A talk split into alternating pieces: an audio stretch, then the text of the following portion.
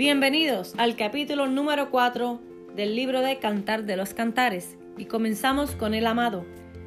Leemos la palabra en el nombre del Padre, del Hijo y del Espíritu Santo. He aquí que tú eres hermosa, amiga mía.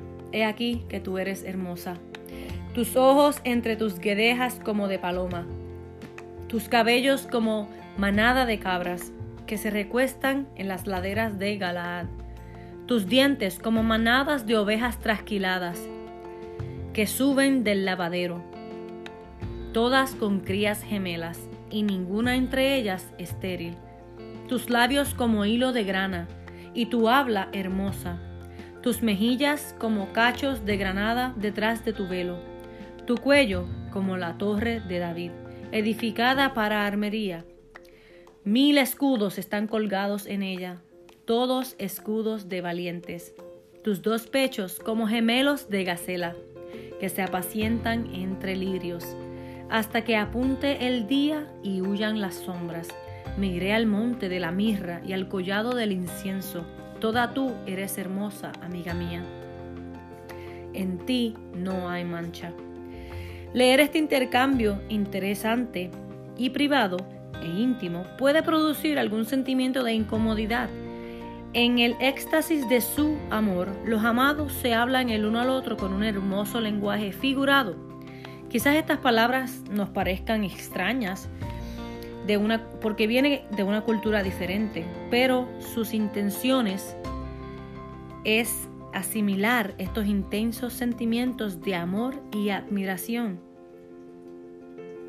Comunicar amor y expresar admiración tanto con palabras como con acciones puede mejorar cualquier matrimonio y esto es universal. Ven conmigo desde el Líbano, oh esposa mía, ven conmigo desde el Líbano Mira desde la cumbre de Amana, desde la cumbre de Senir y de Hermón, desde las guardias de los leones, desde los montes de los leopardos. Perdiste mi, prendiste mi corazón, hermana, esposa mía. Has apresado mi corazón con uno de tus ojos, con una gargantilla de tu cuello. Cuán hermosos son tus amores, hermana mía, hermana, esposa mía cuánto mejores que el vino tus amores y el olor de tus ungüentos que todas las especies aromáticas. Como el panal de miel destilan tus labios, oh esposa, miel y leche hay debajo de tu lengua, y el olor de tus vestidos como el olor del Líbano. Huerto cerrado eres, hermana mía, esposa mía. Fuente cerrada, fuente sellada. Al comparar a su esposa con un huerto cerrado, privado. Salomón alababa su virginidad, la virginidad considerada anticuada por muchos en la, cultura, actual donde vivimos. Ha sido siempre el plan de Dios para los solteros y con buenas razones. El sexo fuera del matrimonio no tiene valor. No puede compararse con la alegría de entregarse plenamente a la única persona comprometida en matrimonio con usted nardo y azafrán, caña aromática y canela, con todos los árboles de incienso, mirra y aloes, con todas las principales especies aromáticas, fuente de huertos, pozo de aguas vivas que corren del Líbano.